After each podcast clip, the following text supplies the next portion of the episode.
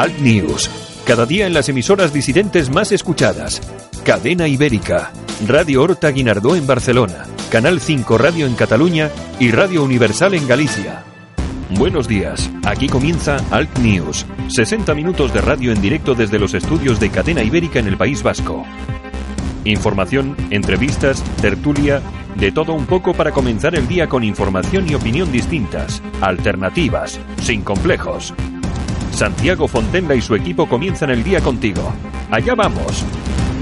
Saludos cordiales, buenos días. 22 de marzo del 19, la temperatura más baja en España va a estar en Teruel 4 grados bajo cero y la más alta en Bilbao con 24 que vamos a tener aquí en la capital eh, vasca. Mm, ya, sí, no lo es, pero sí, para los de Bilbao, Bilbao es la capital vasca. Bueno, eh, comenzamos, por supuesto, vamos a tener un programa interesante, vamos eh, a ir también con una parte de historia, lo vamos a contar ahora mismo.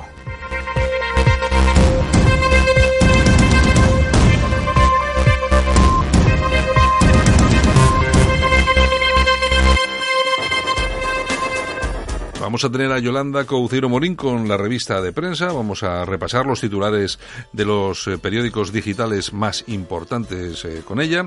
Vamos a irnos después hasta Málaga. Vamos a estar con nuestro amigo y compañero Armando Robles. Vamos a hablar de todo lo que está ocurriendo en Vox en los últimos días, esas crisis abiertas en delegaciones, etcétera, etcétera, esos ceses bueno, un montón de cosas en las últimas 48 horas que están sorprendiendo a mucha gente. Vamos a hablar de ello, vamos a analizarlo y vamos a ver qué es lo que tenemos entre manos. Y luego vamos a irnos con eh, Jesús Villanueva y con, con el historiador Jesús Villanueva y con nuestro compañero Pedro Ángel López a hablar eh, de la batalla de Santa Cruz de Tenerife, una cuestión muy interesante, otra gesta española de esa historia que muchas veces es ninguneada, solapada, sino ocultada directamente. Nosotros hacemos en cuanto a eso justo lo contrario.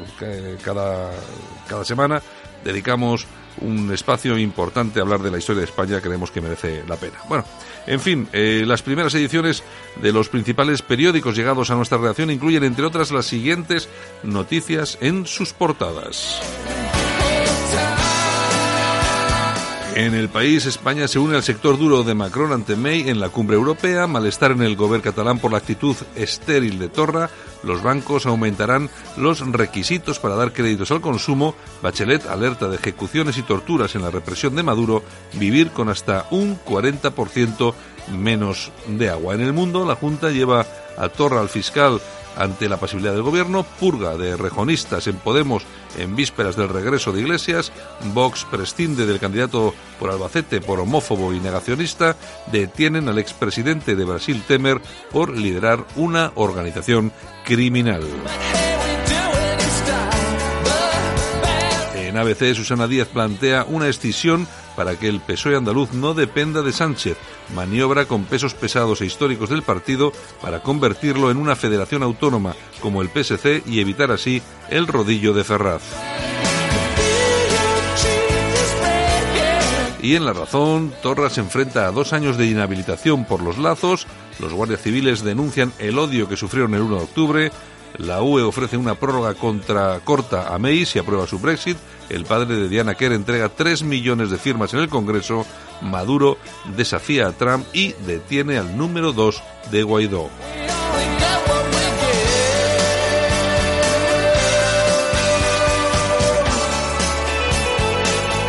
Gracias por escogernos. Comenzamos programa y a partir eh, de que finalicemos este espacio ya estará disponible en todas las plataformas donde implementamos el programa en versión podcast, en Apple Podcast, en iTunes, Spotify, TuneIn, Evox y también en altnews.es.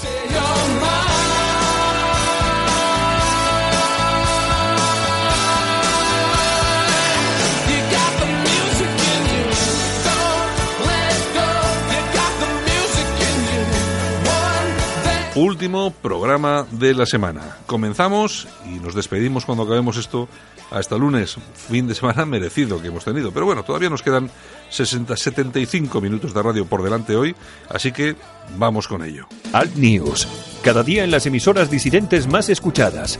Cadena Ibérica, Radio Horta Guinardó en Barcelona. Canal 5 Radio en Cataluña y Radio Universal en Galicia.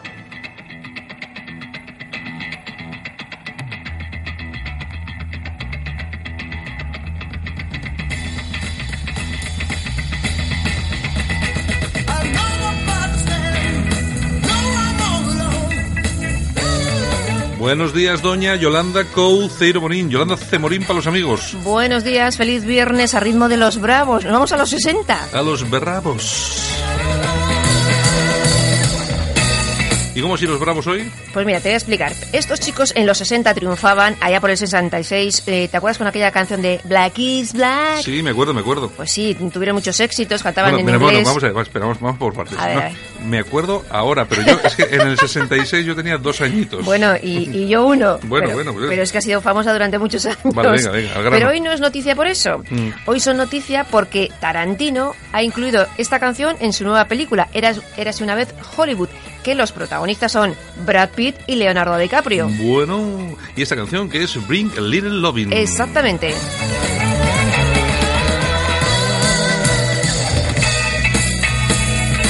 Hay que pensar, ante todo, qué coño fuma Tarantino para encontrar una canción de los bravos.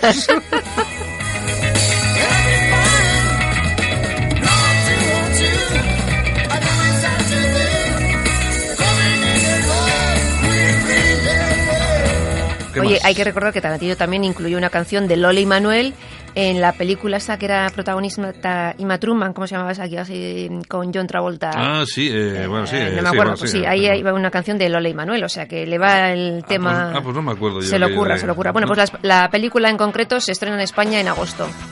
Bueno, bueno. Pues esta será la banda sonora de la nueva, por lo menos una de las canciones de la banda sonora Érase una vez Hollywood, de Eras una Holly- Hollywood de Tarantino. Stevie Wonder.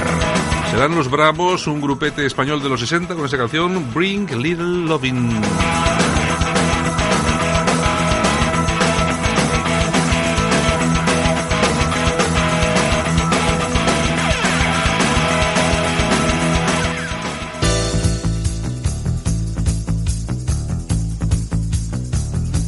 Bring a um Little Lovin'. Ahora en Alt News, revista de prensa. Los titulares de los medios alternativos en Internet con Yolanda Couceiro Morín. Es que yo me he quedado con la copla, porque tú sabes lo que hace falta para que el Tarantino encuentre una, Una canción de los bravos de los 60. de los bravos de los 60. Dios mío, Dios mío, Se Dios lo tiene mío. que currar, ¿eh? Bueno, no tendrá- es tan fácil. ah, bueno, tiene un equipo que se lo ocurra. Bueno, bueno, claro, pero ah, hay que estar, ¿eh? Bueno, ¿qué tenemos por ahí? Chiquilla. Bueno, oye, mira, un celador investigado por presuntos abusos sexuales en una clínica de Bilbao. ¿Qué me dices? ¿En qué clínica? En la Virgen Blanca. Ahí, ¿dónde voy yo? Exactamente. ¿Pero qué me estás diciendo? Sí, sí, resulta, ha habido ya tres denuncias, ¿eh? El celador, pues cuando las mujeres, eh, pues una operación típica o cualquier cosilla así, Sí. salían de la anestesia medio tal, que todavía Y, estaban y en... las toqueteaba. y las toqueteaba. ¿Qué te parece? es que la gente está un poco taradita, ¿eh? Claro, ya decía yo, a mí no me ha tocado, porque me va a tocar a mí. ¿Tú? ¿Ahí no te has operado tú nunca aquí en la Virgen Blanca o sí? Me han hecho alguna cosa, pero... ¿Pero con anestesia? Eh, mm, Así de esas sedadas suaves. Pero esas sedadas igual no te enteras, ¿eh? no, no sé yo, ¿eh? Ay, no he notado nada raro.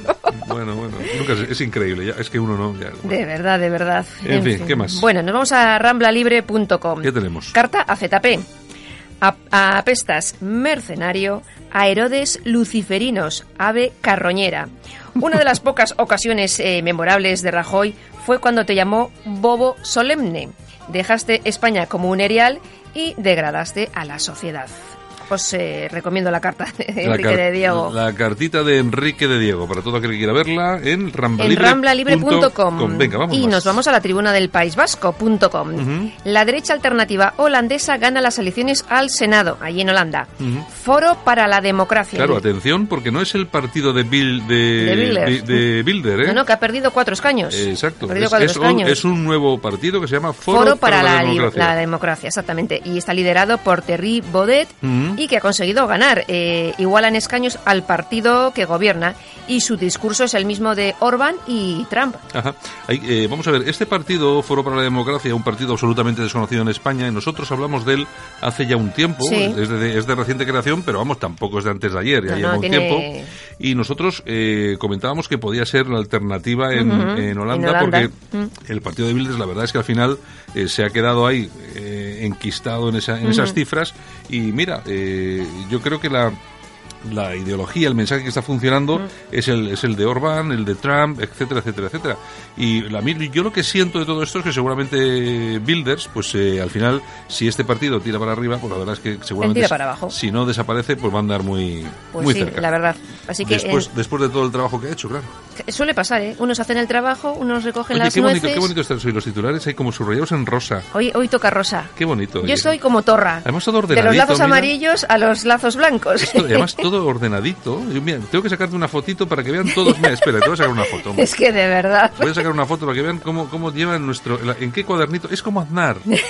Mi cuadernito es rosa. Yo, eh, eh, que- que me, han dicho que, me ha dicho que me deniega así, sí. Lo que pasa es que aquí en el estudio tenemos poca luz, pero bueno, voy a ponerlo así, voy a poner así una... Y voy a sacar una foto para que vean todos nuestros oyentes... Que- que es que de verdad, eh. Cómo es la libretita y la letra de Yolanda Cemorín y cómo se lo monta para leer los titulares, porque la gente no se lo piensa, eh, no se lo imagina. Eh, señor, Bueno, señor, pues- señor. Bueno, pues nos vamos a alertadigital.com. la- la estoy poniendo ya, ¿eh? La está- y, la, y la pondrá, y la pondrá. Hombre, esto claro esto la es pondré, un sin vivir. Esto es un sin vivir. Venga, ¿qué más? Bueno, pues alertadigital.com. ¿Qué tenemos? Profanan una docena de iglesias en Francia en la última semana. Nada, eso no es noticia. No es noticia, no es noticia. Nada, eso no es noticia. en Nimes eh, pintaron una cruz con excrementos humanos, saquearon el altar mayor, el sagrario, y robaron las hostias. Esas... Les tienen que dar a él, a los que lo robaron unas Tenían que, hostias haber, bien dadas. tenían que haber robado, pero en la cara. Tenían. Exactamente, pues así ha estado 12 iglesias. Bueno, bueno. en venga. fin, no van a otras cosas. okdiario.com. Vamos con ello. Iglesias aprieta a Sánchez con la religión. Eh, funerales laicos, enseñanza islámica y ni rastro de crucifijos. Es una proposición de ley de garantía de libertad de conciencia. Bueno. Pues lo tenemos claro. Pues así vamos. ¿Qué más? Así vamos, así nos va a lucir el pelo. Nos vamos hoy a periodistadigital.com. Ujú. Eh, Cristina Fallarás interviene en un programa de TV3 Y falló. y en un sospechoso estado, mm, así como que a un medio- tertuliano que estaba... medio eh, eh, exactamente, un, un tertuliano que estaba pues ahí en la tertulia de la televisión hizo el gesto así como de que la colega estaba, Estaba be- bebida. bebidilla. Os aconsejo que veáis el, el vídeo en Periodista En Digital, Periodista Digital. porque Bueno, es que la está falla- muy bien. eh, está la muy bien. fallarás. Yo no sé, lo de la fallarás, el apellido, no sé si es de fallarás de fallar o fallarás de la falla de San Antonio en California, que, tam- que- que también puede también puede ser. Bueno, O de la falla humana que lleva. sí, sí, no, pues, en fin. no, yo no quiero incriminarme. Venga, ¿qué más? Libertaddigital.com. Vamos con ello. Desocupa anuncia desalojos gratuitos. Marta Reguera, eh, que estaba en paro y vivía con un hermano minusválido que salió en los Mm, medios de sí. comunicación denunciándolo que le habían ocupado la casa Sí. unos gitanos, Sí. pues el propietario de la empresa eh, vio la noticia y se hizo cargo.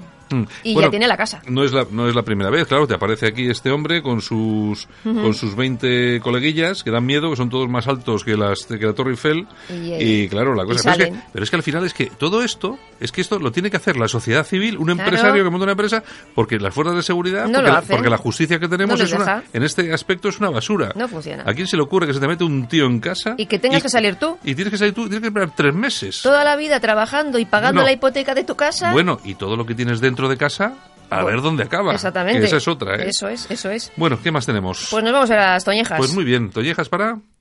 Pues para Pedro Sánchez. Toma, bueno, sí, hacía tiempo. Hacía tiempo que no le dábamos unas toñejas Es que había que a Pedro. todos los días. Lo A que Zeta- pasa es que sería muy cansina. Zeta Pedro. Pues sí se las damos por permanecer impasible ante Torra. Ya ves, cambiando lacitos de colores y ahí sigue. Pero Venga. claro, como igual hacen falta los votos, en Sí, fin. ¿qué más? Aplausos ¿Para quién? para Tarantino. Hombre, Tarantino.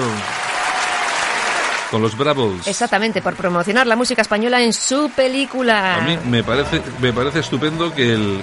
Vamos, ponnos otra vez la Bring a Little Love y así nos despedimos con esa, con esa musiquita. Muy bien. Yolanda, chao. Hasta, hasta lunes, porque Ah, ya es fin de semana. hasta A lunes. disfrutarlo. Besos. Chao, chiquilla.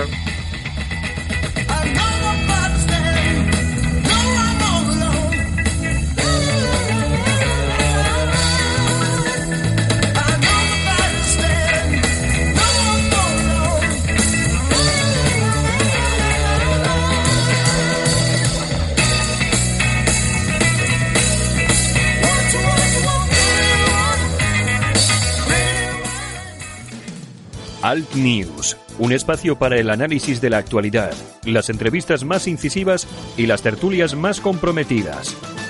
Cuando miro hacia atrás, me veo mayor.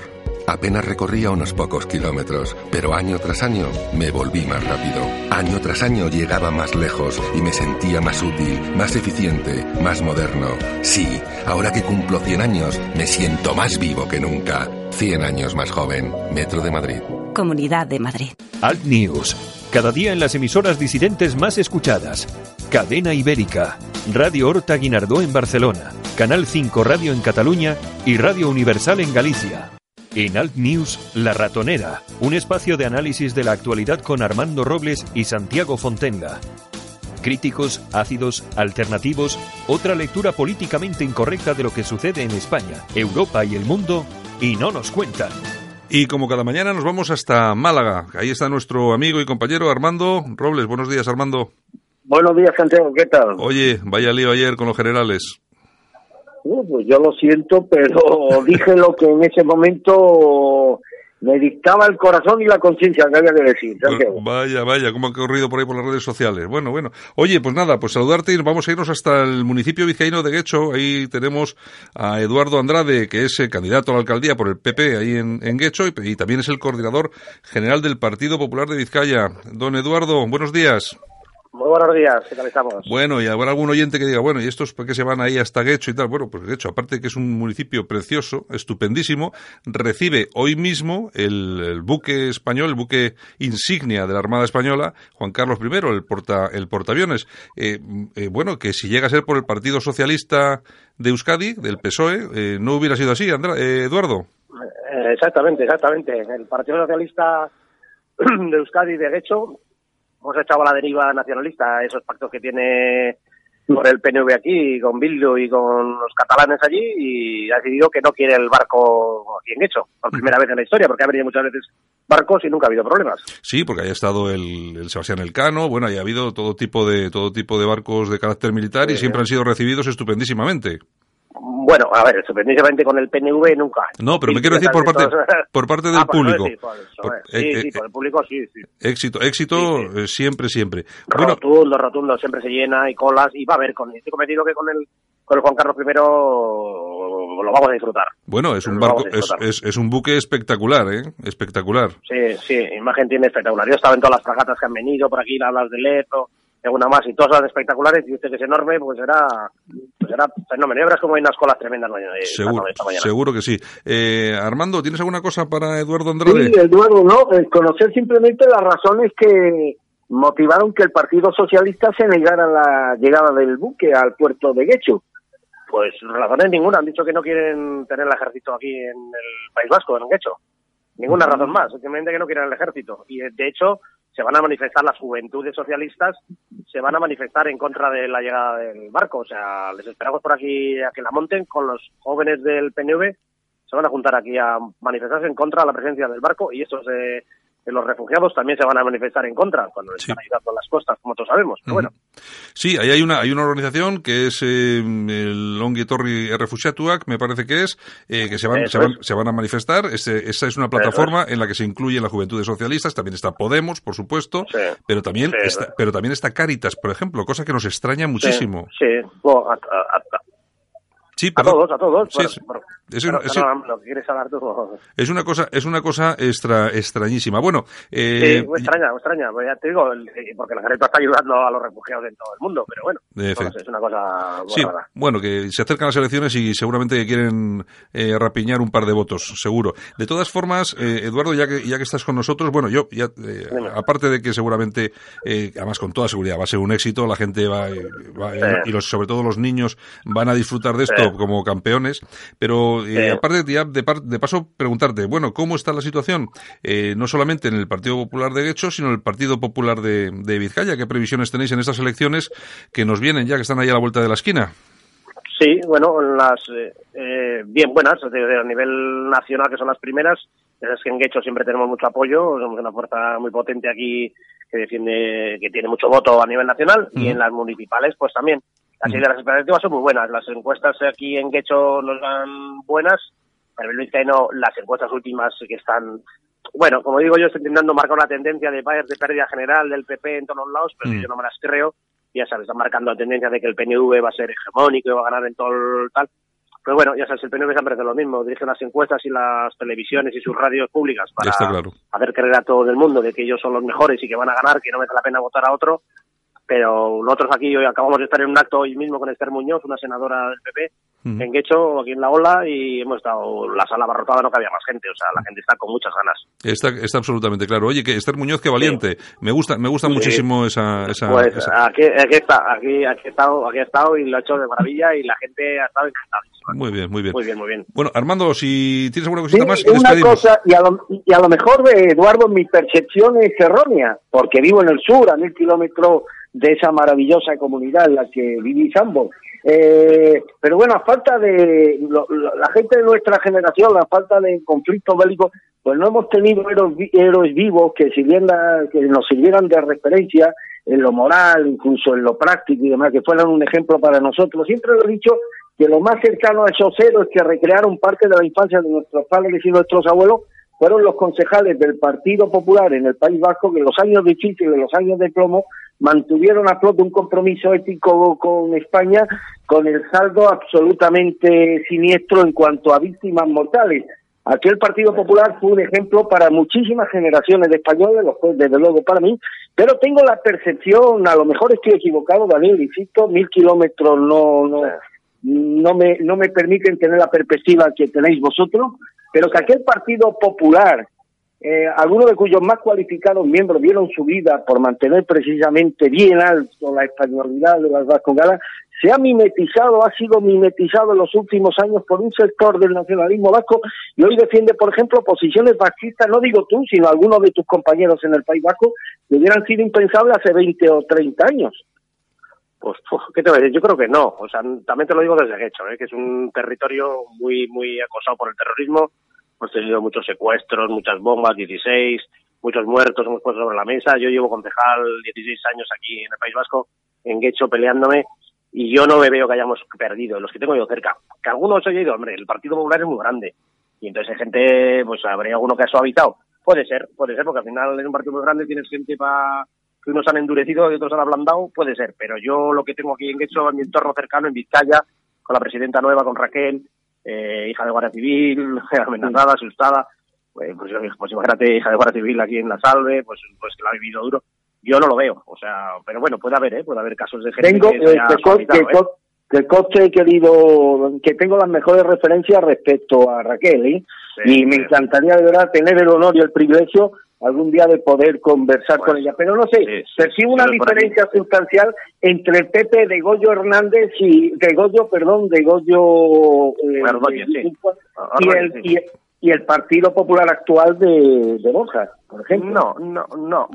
Bueno, a ver, yo no lo veo. O sea, no, o sea, igual las formas de hablar son distintas. O sea, igual tampoco la situación obliga a ese posicionamiento tan duro, tan duro, tan duro que había que tener como tenía Gregorio, ¿no? Pero yo no lo veo. Puede haber, ¿eh? Como te digo, alguno que haya intentado suavizar, pero en el fondo, hay gente como Boja siempre que ha luchado conmigo, con todos aquí duro con- contra el terrorismo.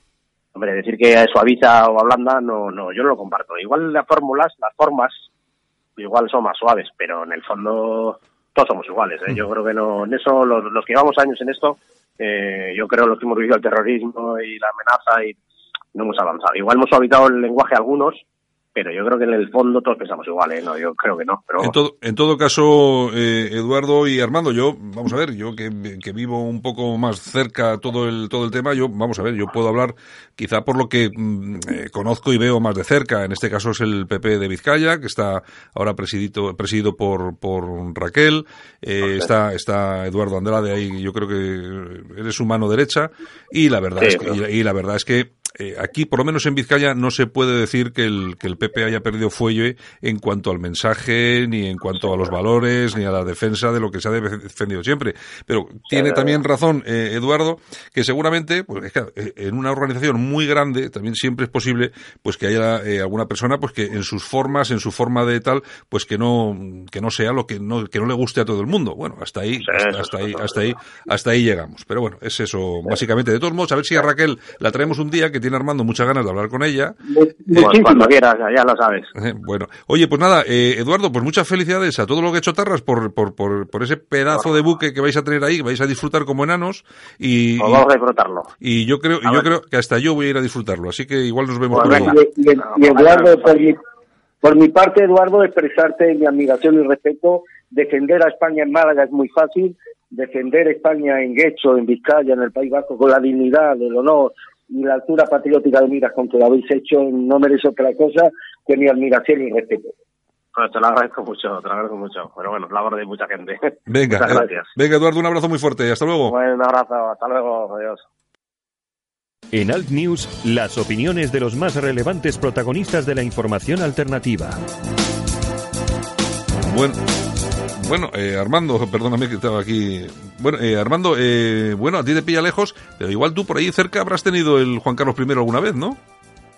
Pues mira, si lo he tenido no me acuerdo, ¿eh, Santiago? No, bueno, te Si lo he tenido no me, no me acuerdo, pero desde luego, la verdad es que, mm, eh, vamos a ver, eh, desgraciadamente uno se pierde tantas cosas, porque parece que no, pero el periodismo te absorbe muchísimo, Santiago. Hay tantas cosas que uno le gustaría hacer y demás, y es probable que haya estado en Málaga, no, probable no, seguramente habrá estado en Málaga, pero salvo que ese día te pille un hueco que no tengas nada que hacer y demás, pero creo que no, he- no he tenido la oportunidad. Mm. de- Pues bueno, es un pedazo de buque. Yo sí tengo un ratito a ver si me a ver si me despejo y voy y voy a echarle un vistazo porque yo creo que Recuerdo hace muchos años, sí estuve a bordo, hace muchos años, ¿eh? En la, la de 20, incluso más, en el Juan Sebastián Elcano. ah sí, una preciosidad. Una, una jornada muy bonita y tal, una velada muy festiva. Y es, eh, recuerdo, no recuerdo haber estado en ningún otro buque de guerra. ¿eh? Bueno, bueno. Oye, eh, vamos a ver, crisis abierta en, en Vox, no lo digo yo, lo dice eh, la propia organización, que en las últimas horas, eh, ayer por la tarde, eh, destituían, fulminaban, dicen algunos, a su cabeza de lista por Albacete, a Fernando Paz, pero no, no es el único problema que ha tenido el partido de Santiago Abascal en, en las últimas horas. No, de hecho el equipo de Vox Cantabria ha saltado por los aires a dos meses de las elecciones autonómicas, yo creo que son el 26 de mayo, de hecho la mitad de la ejecutiva de Vox en Cantabria ha dimitido denunciando las imposiciones del presidente autonómico Ricardo Garrudo. Y bueno, pues tenemos que el partido de Abascal se enfrenta así a una de las primeras crisis territoriales por las pugnas por el liderazgo interno, más o menos lo que ha ocurrido en, en, en Valencia Ajá. y también eh, en Las Palmas. La organización de Vox en Canarias tampoco está pasando por su, por su mejor momento. De hecho, hay ruido de sables internos en la organización, disputas con, con el señor Baña, que es, eh, bueno, el que eh, estaba asumiendo la, la, la posición de líder en el, en, el, en el partido. Y no sé dónde va a llevar todo esto, luego, pero eh, ya te puedo adelantar, porque he estado en contacto con algunos miembros de Vox en, en, Canarias, sabes que tenemos un WhatsApp de, de personas muy ya vinculadas a Vox y decían que bueno que la organización está sufriendo una considerable fuga de afiliados a poco más de un mes de las elecciones generales del 28 de abril y que esta fuga de afiliados se está notando sobre todo en la provincia de Las Palmas, donde el nombramiento de la gestora que guiará el partido en los próximos comicios y también en las elecciones autonómicas del 26 de mayo ha acelerado el adiós de decenas de militantes descontentos. Se habla incluso de un número de 400, de 300 militantes, perdón, de esto en la cúpula del partido en Canarias han minimizado el impacto de, de estas bajas que circunscriben afiliados cercanos al expresidente de Vox en la provincia, Ricardo Baña. Mm. Sin embargo, hay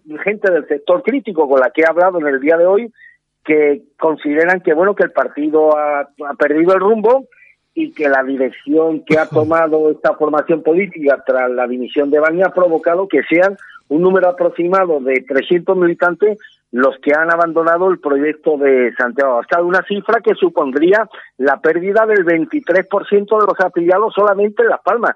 Yo creo que estamos ante una crisis importante, pero sobre todo, a mí esto, yo si fuera dirigente de Vox, me daría que pensar que hayan problemas problemas tan serios a nivel interno en organizaciones como la de Cantabria, como la de Valencia, como la de Albacete, como la de Las Palmas, como la de León. Lo de León va a salir en las próximas horas, otro lío muy similar al de Cantabria, bueno, pues mm, esto a mí me induce a pensar que quizás no se han hecho las cosas demasiado bien en cuanto a la creación de una organización territorial vertebrada y coherente, o tal vez este sea el precio que tiene que pagar Vox ante un crecimiento tan rápido y tan desmedido como el que ha tenido en, la, en los últimos meses, que se ha colado gente pues que a lo mejor no debería estar en el partido, Santiago. No sé, yo en todo caso, las, las personas que llevan tanto tiempo ahí, que han trabajado tanto, que han puesto dinero, se han jugado el tipo, ahora también verse desplazadas por esos fichajes o por esta Claro. por, por- por estos pequeños golpes de mano eh, en las listas electorales, lo que ha pasado en Cantabria, lógicamente, que aparezca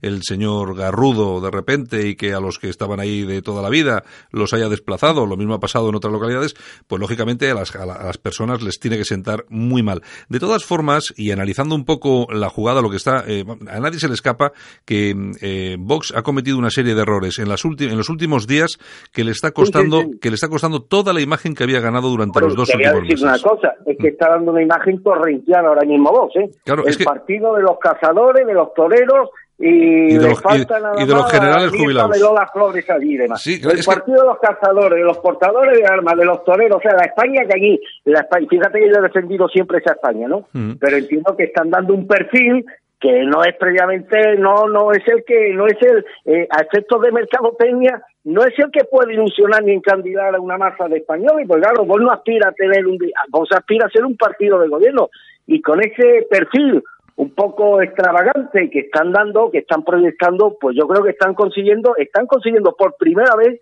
que se empiece a caricaturizar el partido. De hecho, hoy estaban circulando en las redes sociales las fotos de Torrente pidiendo su afiliación en Vox y demás. Claro. Y esto aparte de provocarte una carcajada, pero le da hasta una cierta coherencia al chiste, ¿no? Porque si hay un partido en el que encajaría Torrente, el Torrente cinematográfico que hemos conocido, ese partido no sería otro que Vox, Santiago. Aquí hay una cosa y es que yo creo que la aparición de tanto general en las listas, Claro, eso claro, ha, ha generado, ha generado, incluso en los, eh, eh, yo, vamos a ver, yo soy una persona que yo siempre reconozco, que yo siempre que hablo con la gente, nadie me dice que va a votar al PP, va a votar a Vox, pero es que resulta que en los dos últimos días, todas las personas eh, con las que he hablado, eh, que antes me decían que iban a votar a Vox, me están diciendo que todo el tema este de los generales, lo de las armas y tal y cual, pues que no les estaba, no les estaba gustando. Es decir, he visto a la gente desencantada en, en 48 horas. Me ha llamado la atención y yo creo que, no sé, es así una forma de echar por la borda. Porque claro, ¿a quién, quién te manda meterte en, en, en, en- temas de estos tipos. Nosotros teníamos el otro día Claro. al, pres- al vicepresidente de Anarma, acuérdate, lo entrevistábamos aquí, Sí, sí, eh, sí, que es precisamente eh, esa revista donde ha salido Santiago Abascal diciendo lo de las armas, pero es que no es el momento. Después de las elecciones, Claro, cuando claro. ya tengamos los resultados, pues bueno, tú métete donde tú quieras. Pero antes, precisamente antes, en un tema, y sobre todo en una sociedad tan, eh, entre comillas, blandita como la española, Claro, pues la- la- claro, claro, claro. la verdad es que es un tema pues en el que y luego vamos a ver Fernando Paz a mí me parece un intelectual de una talla importante pero lo que no puede ser es que eh, eh, ayer saliese Santi Abascal diciendo que era desconocedor antes de la elección de Fernando Paz como candidato de que el historiador había realizado comentarios tan ofensivos. Vamos a ver, Santi Abascal, tú conoces igual que yo a Fernando Paz. O sea, Claro, claro, vamos a ver, claro. es que, vamos a ver, es que, es- ahora, yo lo que pido es coherencia. Este señor lo ponemos de número uno en Albacete. Número uno con todas las consecuencias. ¿Qué es lo que pasa? Que como había criticado todo el, todo el tema del holocausto, la comunidad judía con la que tiene mucha relación, Iván Espinosa de los Monteros y su mujer, pues lógicamente han recibido unas presiones enormes, sobre todo Claro, de la claro. comunidad judía, para deshacerse del tipo. Ahora, pero vamos a ver, que a mí, fíjate que hasta me puede parecer bien, porque igual no es la persona adecuada para que esté ahí un, un tipo que, que, que habla del holocausto y, este- y- y de las enfermedades. los- es que no me, no me parece que sea el, el- el- el- de lo que haya que hablar en este momento, ¿no? Pero si lo has puesto, coño, lo has puesto con todas las consecuencias. A- aguanta el tirón. Pero claro, claro. no pueden, no pueden aguantar el tirón, claro, porque No pueden aguantar el tiro. Dos cosas, Santiago, respecto a lo que has dicho de los militares. Hombre, que eh, ser general jubilado no significa que seas un buen sector. Que parece que la imagen que quiere Sí, claro. trasladar vos es que por ser general jubilado ya tiene que ser un buen gestor. Y ojo al que han nombrado en Ceuta, que me están dando algunos informes de. No los tengo verificados, por eso no los voy a decir, pero parece que tiene tras de sí también una incursión en el mundo empresarial no demasiado exitosa. ¿eh? Y a ver si mañana te puedo, o, o o o el próximo lunes te puedo dar los detalles. Respecto al tema de Fernando Paz, eh, pues está, eh, que no nos cuente la historia, hoy quieren vender que lo ha, bueno, que el asesado de motu propio. No, no, lo habéis fulminado. en la Claro, reunión que habéis celebrado esta misma tarde, a las 5 de la tarde, y la habéis fulminado fruto de las presiones que habéis recibido del lobby judío en España. Pero entonces no vayáis de patriotas, no vayáis de patriotas, no le habéis aguantado un pulso al lobby judío. Yo le pregunto al señor Abascal, si el señor Fernando, Fernando Paz, al que no tengo el gusto de conocer, si en vez de hacer algunas revisiones o haber puesto en cuestión algunos episodios del holocausto, hubiese puesto en cuestión, en cuestionamiento la la sordidez moral de José, o sea, la sordidez moral de José Stalin. Si hubiera dicho que los norteamericanos lanzaron confetis y caramelos para los niños en Hiroshima o Nagasaki, si hubiera eh, legitimado a cualquiera de estos tiranos y monstruos que ha dado la izquierda a lo largo de la historia, habríais actuado y procedido con la misma rotundidad con que lo habéis hecho en el día de ayer.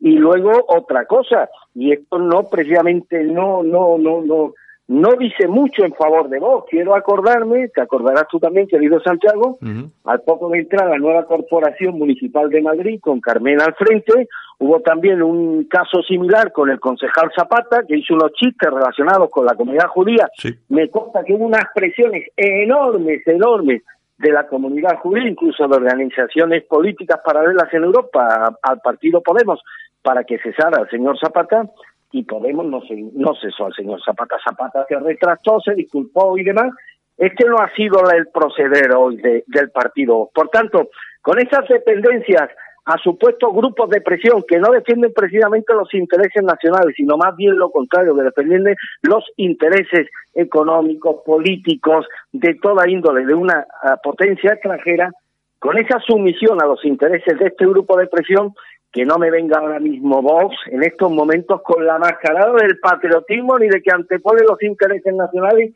por encima de cualquier otra consideración, porque no me lo creo. Bueno, pues eh, así está la cosa y bueno, vamos a ver cómo evoluciona porque yo es lo que dices, yo tengo entendido que los problemas no acaban aquí, que van a que van a continuar en algunas organizaciones territoriales y bueno, vamos a ver pues exactamente por dónde va. Bueno, Pero insisto, yo estoy viendo que hoy se está caricaturizando a sí mismo, y ya solo Sí. le falta el otro día, digamos, a Bascal en la Plaza del Toro de Valencia con Morante de la Prueba de la Puebla, lo vimos también con el casco del tercio de, de Flandes, Claro. lo vimos con los... Le falta poner al lado suya una folclórica, ¿eh? Han Una hecho- folclórica, la.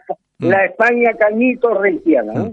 Yo creo, yo creo que, vamos a ver, lo que en un momento determinado podía ser positivo para dar una nueva imagen, una imagen absolutamente diferente, eh, pues con Santi Abascal subiendo al monte, no sé qué, es que una, una imagen de un político que nunca habíamos visto en España. De repente hemos empezado a ver cascos, eh, cascos de, de, de- de- de los, de los conquistadores, hemos empezado a ver eh, al- eh, montado a caballo con Morante, o sea, unas cosas, y bueno, y al final es eso, que hemos acabado con los generales, hemos acabado destituyendo a gente, con líos en las provincias, y al final con Torrente pidiendo el voto para Vox recorriendo las redes sociales. Es, una sí, pena, eh, una pena. Hoy me lo decía uno con cierta gracia, una persona que ha estado vinculada precisamente a José Marga. Dice, es el Partido Popular, eso sí, sin complejos, pero igual de corruptos. así me, así me definía vos, alguien que ha- dice, es el PP, eso sí, sin complejos por el momento, ¿eh? aunque ya hemos visto en cuanto se le echa un pulso fuerte, como se le ha hecho a la comunidad judía, cómo le cortan la cabeza a su candidato por Albacete, pero vamos, de, Bueno. de forma de forma inmediata. Pues yo te, yo Pero te- eso sí. yo te voy a decir una cosa, Armando, que no les dé por mirar al resto de candidatos. Sí, bueno, yo creo que ahí lo que puede salir en Vox, yo creo que van a empezar a salir casos. Me, han, me conozco más o menos el tema de León, yo creo que el tema de León va a salir en las próximas horas. En Riete tuve lo que está pasando en Cantabria o en Canarias, el tema de León es, es gordo. E insisto, me han dado una información inquietante hoy sobre el candidato de Vox en Ceuta, también otro militar que han cogido Sí, y demás, sí, sí. perteneciente a la Armada, que al parecer tuvo una incursión empresarial en el mundo de la hostelería y no salió demasiado bien parado. ¿eh? No, no Me dicen que no están los acreedores muy contentos con él, ni los empleados. ¿eh? Pero a ver si puedo verificar los datos y lo compartimos con nuestros oyentes, Santiago. Bueno, Armando, eh, hasta lunes. Eh, sí, pues nada, querido querido Santiago, y un placer, como siempre, compartir estos minutos contigo y con los oyentes. Venga, un abrazo fuerte. Hasta luego. Un abrazo fuerte. Venga. En Alt News, La Ratonera, un espacio de análisis de la actualidad con Armando Robles y Santiago Fontenga. Críticos, ácidos, alternativos, otra lectura políticamente incorrecta de lo que sucede en España, Europa y el mundo, y no nos cuentan. Alt News, cada día en las emisoras disidentes más escuchadas. Cadena Ibérica, Radio Horta Guinardó en Barcelona, Canal 5 Radio en Cataluña y Radio Universal en Galicia. En Alt News, las opiniones de los más relevantes protagonistas de la información alternativa. Y hoy nos toca hablar un poco de historia y para ello tenemos a nuestro amigo y compañero Pedro Ángel López. Buenos días, Pedro Ángel. Muy buenos días, tú lo has dicho. Y pese a ello, amigo y compañero. Amigo y compañero, como debe ser. Bueno, y hoy vamos a tratar un tema interesante, ¿no es así? Bueno, siempre que hay un inglés por medio, la cosa es interesante, porque siempre están metiéndonos el dedo en el ojo. Yo creo que los que nos conocen ya saben que nuestro amor por la Gran Bretaña es eh, inmenso. Eh, vamos a hablar de una gesta, una importante gesta de 1797 que los españoles, en este caso los tinerfeños para más señas, desarrollan contra los británicos, en, en particular contra Horacio Nelson, que no se le ocurrió otra cosita que eh, pretender invadir Tenerife y bueno, pues eh, hoy si no llega a ser gracias a Gutiérrez Otero, el, el almirante Gutiérrez Otero, eh, y aparte y a todos los, a toda la población eh, civil de, de entonces. Bueno, tenemos para hablar de- del asunto este a Jesús Villanueva, eh, com- también compañero y amigo habitual de esta casa y lo tenemos porque él tiene un libro eh, que se llama El fuego de bronce, eh, que habla pre- precisamente sobre esto, sobre eh, la batalla de, de- de Tenerife. Luego hablaremos que Jesús Villanueva tiene más libros, tiene uno recién sacado del, del horno, pero eso luego a posteriori.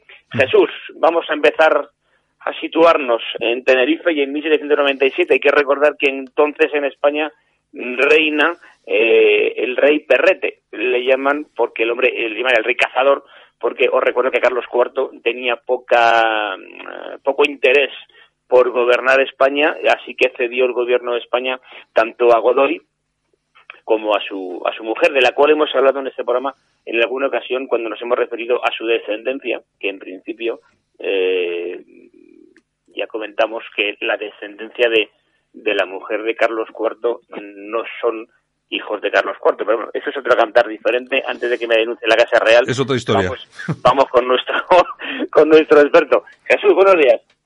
Eh, buenos días, Pedro Ángel, buenos días, Santiago, y buenos días a los oyentes de Cadena Ibérica. Bueno, Jesús, buenos días, bienvenido. Estamos en tiempo de Al News. Nosotros normalmente eh, dedicamos este espacio de tiempo a las noticias de actualidad, pero una vez por semana siempre queremos encargarnos de, no sé, por lo menos eh, querer transmitir un poco de la historia de España, que últimamente está tan abandonada o tan, no, no- no quiero decir ningún adjetivo peyorativo, aunque podría utilizar varios con el tema este de la memoria histórica. Pero bueno, no, vamos, vamos a otra cosa que si no eh, es lo que es lo que tenemos. Bueno, la batalla de Santa Cruz de Tenerife de 1797, que para todos los oyentes fue una batalla iniciada por el almirante de la Marina Británica Horacio Nelson contra la ciudad de Santa Cruz de Tenerife, se quería someter el archipiélago canario al mandato de la corona británica. Este intento por parte de los ingleses de conquistar la isla se vio frustrado por las fuerzas de defensa de la ciudad, las milicias canarias, bajo el mando del general Antonio Gutiérrez Otero. Eh, don Jesús, ¿cómo, ¿cómo empieza todo esto?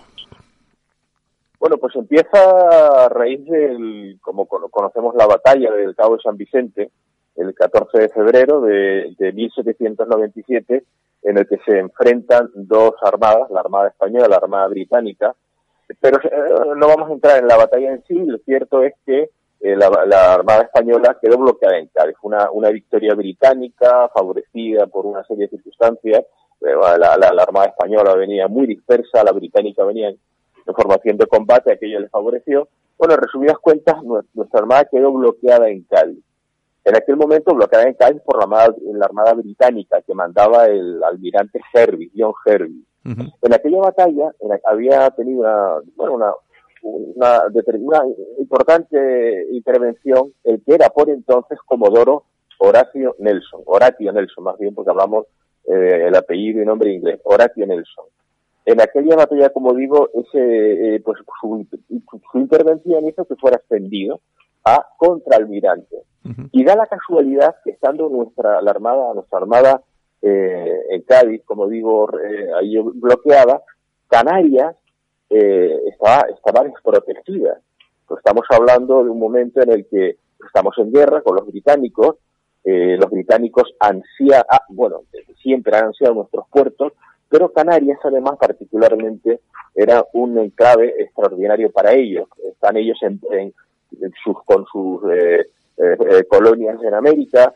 Tenemos que tener en cuenta que Canarias, la distancia que hay entre, entre Gran Bretaña y Canarias es aproximadamente casi, casi un tercio de la distancia que hay entre Gran Bretaña y, y- y América, lo cual significa que eh, para ellos era un, un sitio de abastecimiento, un sitio de, de- de- de- de- incluso de refugio extraordinario, ¿no? Estratégico.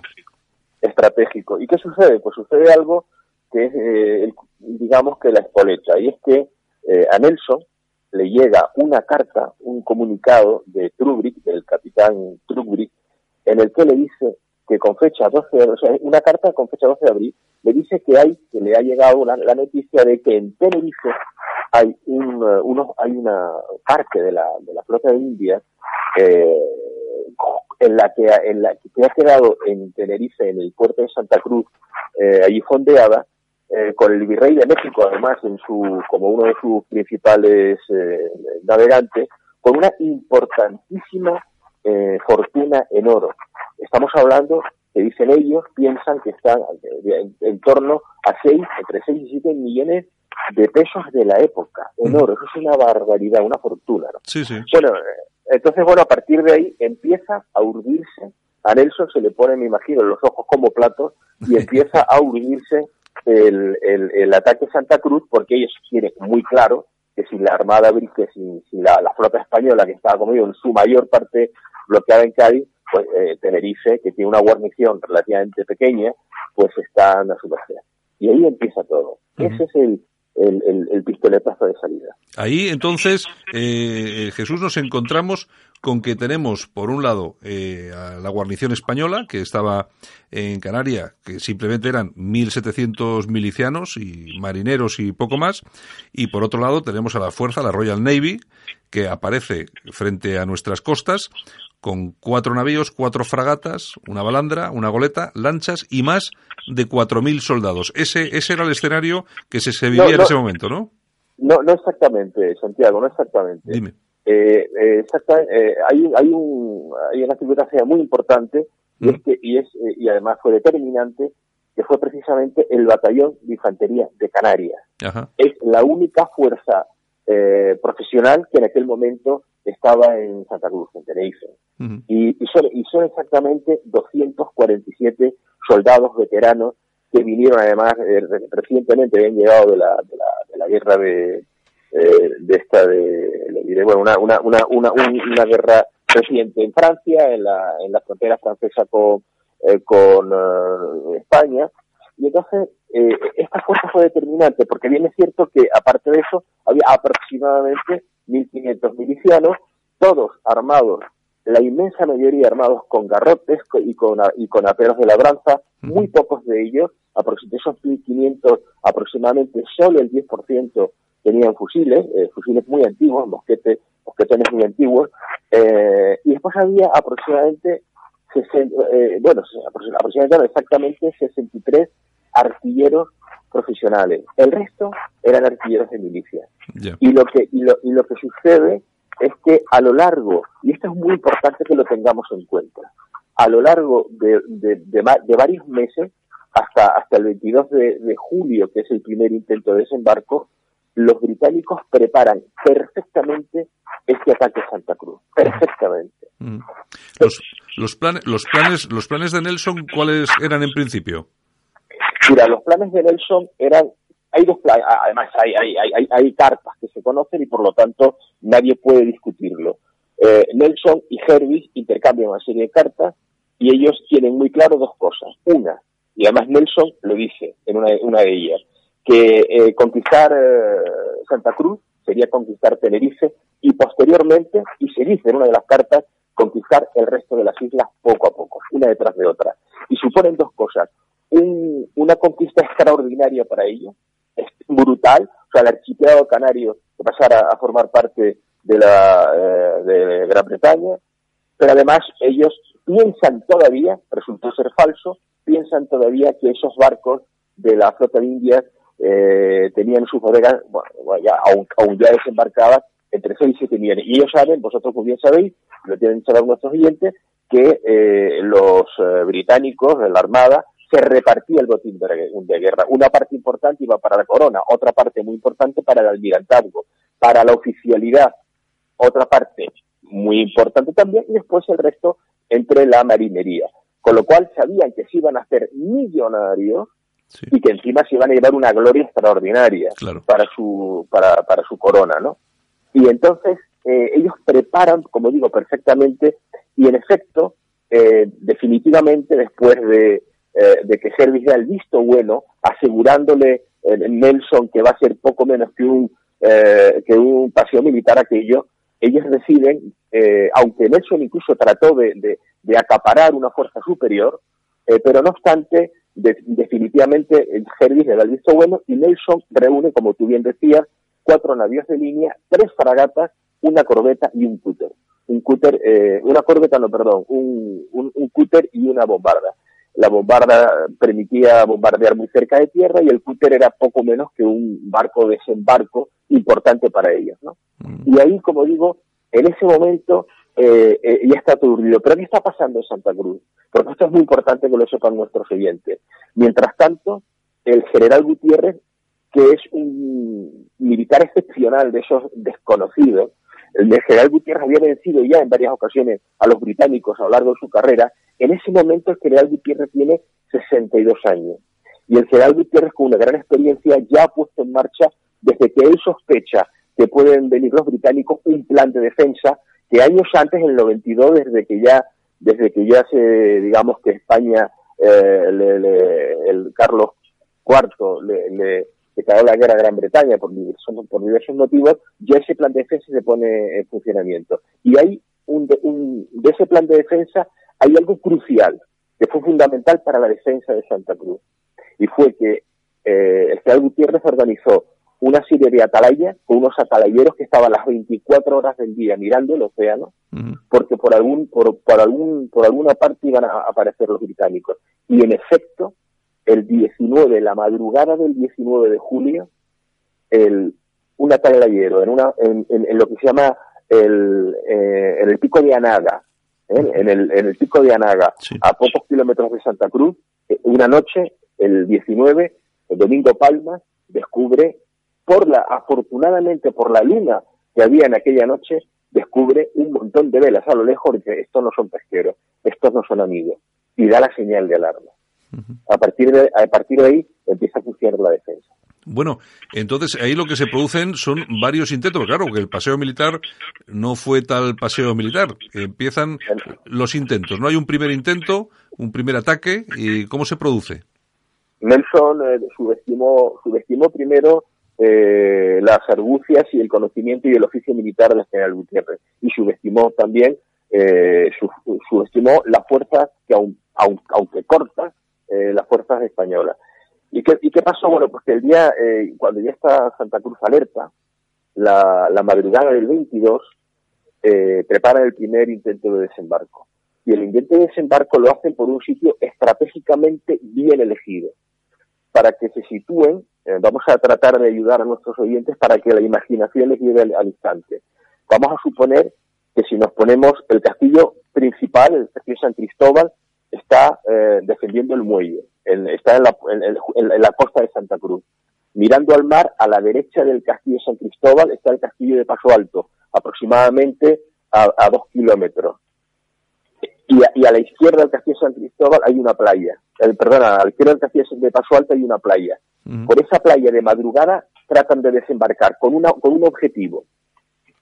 Desembarcar por ahí, tomar el castillo de, de Paso Alto y, y emplazar los cañones del castillo de Paso Alto mirando hacia San Cristóbal, hacia, los casti- hacia el castillo principal de San Cristóbal. De manera que avanzaran por la costa una vez desembarcado los soldados y la, la marinería británica, la infantería marina y la, y- y la marinería británica, eh, bien respaldados por los cañones de Paso Alto.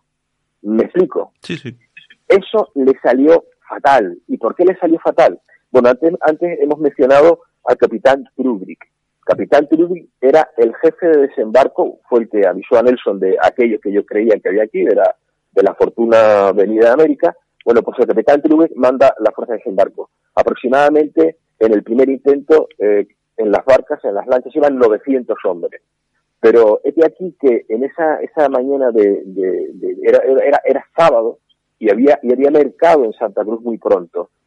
Y aquí tenemos a una heroína desconocida, a una heroína desconocida, una joven que no supone que era joven por, el, la caminata que traía, que venía del pueblo de San Andrés. En aquella época el pueblo de San Andrés eh, eh, estaba eh, eh, alejado de Santa Cruz eh, como así, a 6 o 7 kilómetros, pero pe- con un caminito de cabras pegadito a la costa. Esta mujer venía con, una carga de fruta o de, verdura o en fin, de, en la, con ella para venderla esa mañana en el mercado. Y vino muy temprano para aprovechar, coger un buen sitio.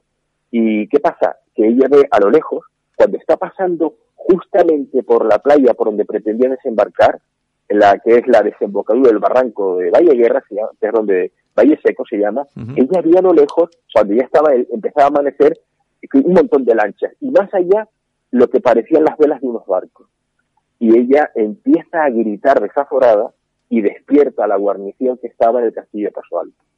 A partir de ahí, efectivamente, los soldados ven que hay a lo lejos, están acercándose las lanchas, pegan dos cañonazos, dos eh, disparos de cañón, y a continuación todas las campanas de conventos y de, y de iglesias de Santa Cruz tocan alerta, tocan arrebato, y, y- y en ese instante definitivamente es desmoronado ese primer intento. Ahí cometió un grave, un grave error el, el capitán Trumby. Porque si él hubiera desembarcado aún, hubiera tenido oportunidades. Pero ya con Santa Cruz preparada, la artillería que tuvo, la artillería española tuvo una, eh, una, una intervención fundamental, pues ahí el primer intento se desmoronó por completo. Aquella mañana del 22 de julio. Bueno, y se produce un segundo intento. Se produce un segundo intento esa misma mañana, ya amanecido, y, lo, y, y los, lo, eh, lo- consiguen, consiguen desembarcar, eh, pero, pero se tienen, tienen que desembarcar eh, aproximadamente 900 soldados, pero eh, son acorralados por una tropa, por los españoles, tienen que subir por una ladera mm, tremendamente pedregosa hasta la cumbre y, y- se encuentran en la cumbre, en una cumbre, en la, en la, en la, en la altura de Paso Alto, eh, se encuentran eh, eh, eh, los soldados, unos 200 soldados españoles y milicianos y enfrente en la en, en otra cumbre entre entre el barranco en, eh, barranco por medio tratando de pasarlo sobre los británicos pero no se les deja pasar hace un calor tremendo se achicharran eh, y tiene que, que volver a desembarcar tiene que volver a embarcar y la el segundo intento de desembarco pues es absolutamente también frustrado Mm. Y, y entonces nos enfrentamos a un tercer intento el 25 de julio. Claro, aquí se da una circunstancia épica y además interesantísima. Eh, la mañana eh, están, dos, están el, 20 el 23 dando vueltas de un lado para otro frente el 24 también frente a la costa mirando que haya que haya eh, una marea adecuada para acercarse todo lo posible. Definitivamente eh, Nelson se precipita, le escribe una carta a Herbie en la que le dice más o menos que al día siguiente o si no toma Santa Cruz es porque ha muerto en el, en el intento. Fija- y fijaros, y fijaros hasta qué punto casi acierta. La madrugada de la madrugada del 25 de julio, día de Santiago Santo, patrón de España, eh, eh, eh, decide desembarcar con todo lo que tiene, aproximadamente unos, con todo lo que tiene, dejando exclusivamente en los barcos, venían 2.000 hombres, más o menos, no 4.000, 2.000 hombres. Eh, de- decide desembarcar con 1.200, dejando 800 de retén en los buques y, y, y, bueno, y una fuerza, digamos, para poder manejar los barcos en un momento dado, ¿no? Bueno, en ese, eh, al el día 24, el teniente Grandi, el, el teniente de milicias de artillería, Francisco Grandi Girau, al que recientemente, que se le, recientemente se le ha puesto una, una avenida en Santa Cruz, se da cuenta, el teniente Grandi es el, comandante de la artillería del baluarte de Santo Domingo. El baluarte de Santo Domingo está, está eh, a, a, ras de, de playa, la playa que está pegada al Castillo de San Cristóbal, hay varias playas en la costa, bueno, la que está pegada al Castillo San Cristóbal, y hay un baluarte ahí con, con, con cuatro cañones. Y dice, todos los cañones están mirando al mar, al horizonte, y si desembarcan por esta playa, ¿cómo los paramos? Y entonces pide permiso y se emplaza uno de los cañones, se abre esa misma, el día anterior se abre una tronera a pico y, a pico y martillo para emplazar el famoso cañón El Tigre. Y se emplaza un cañón mirando a la, mirando la orilla de la playa.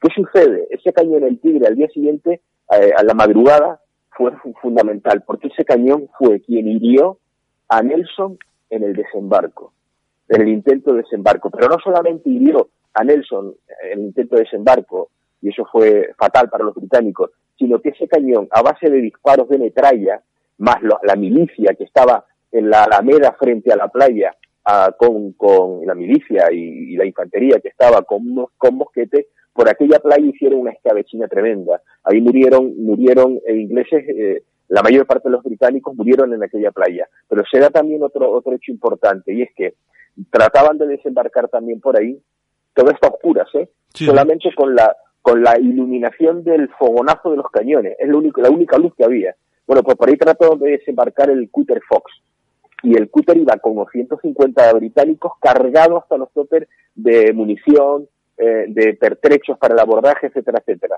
Y ese Cutter fue pues de uno de los castillos, probablemente se supone que fue de un castillo que se llama de San Pedro, fue atravesado de lado a lado por una bala de cañón que le entró por eh, estribor y, y salió por babor, con tan mala fortuna para ellos que eh, salió por debajo del, del nivel de mar, o sea, por debajo de la... Y, y entonces, claro, por ahí empezó a entrar agua por un tubo y se, y se escoró y se hundió inmediatamente. Murieron prácticamente la, casi la totalidad de los británicos. Eso fue terrible para la moral de los británicos. Entonces, en el mismo, desembarco se hunde el Fox y, y casi pierde la vida Nelson. Eh, eh, el, el tigre le hirió en el brazo derecho cuando estaba iba a punto, se iba, iba a desembarcar, eh, no pisó nunca tierra y gracias a que con él iba, iba su hijado, el teniente Nesbitt, le hizo un torniquete y lo y, y regresaron al navío Teseus, que era el, el navío insignia, el buque insignia de la, eh, de la de esta escuadra británica. ¿Por qué se conoce con tanto detalle que Nelson eh, murió, o sea, fue herido de esa manera? Porque justo al lado de la lancha que iba Nelson, eh, mandaba esa lancha de desembarco el capitán, el capitán Miller. Y el, el capitán Miller era el comandante del, del buque, del buque Teseus, del navío de línea de Teseus. Y en una carta le cuenta, es, le cuenta que vio eso a Herbie, al, al, al- al almirante Herbie. O sea que fijaros cómo todo se, cómo todo se hila, cómo todo se conoce por, por lo que, en fin, por, lo- por, por, por los testigos presenciales. ¿no? Y una cosa importante, esa herida de Nelson es lo que genera que se que los uniformes de Marina veamos lo que llaman la coca. Eh, los que hayan hecho la mili recordarán, los que estuvieron en Marina, que dentro de la- los que estamos en el aire u otros sitios, eh, nos costó aprenderlo más. Eh, la bocamanga se llevan unas, eh, para que nos entiendan nuestros oyentes, unas líneas doradas y, una, y tienen una coca, un círculo encima de ellas.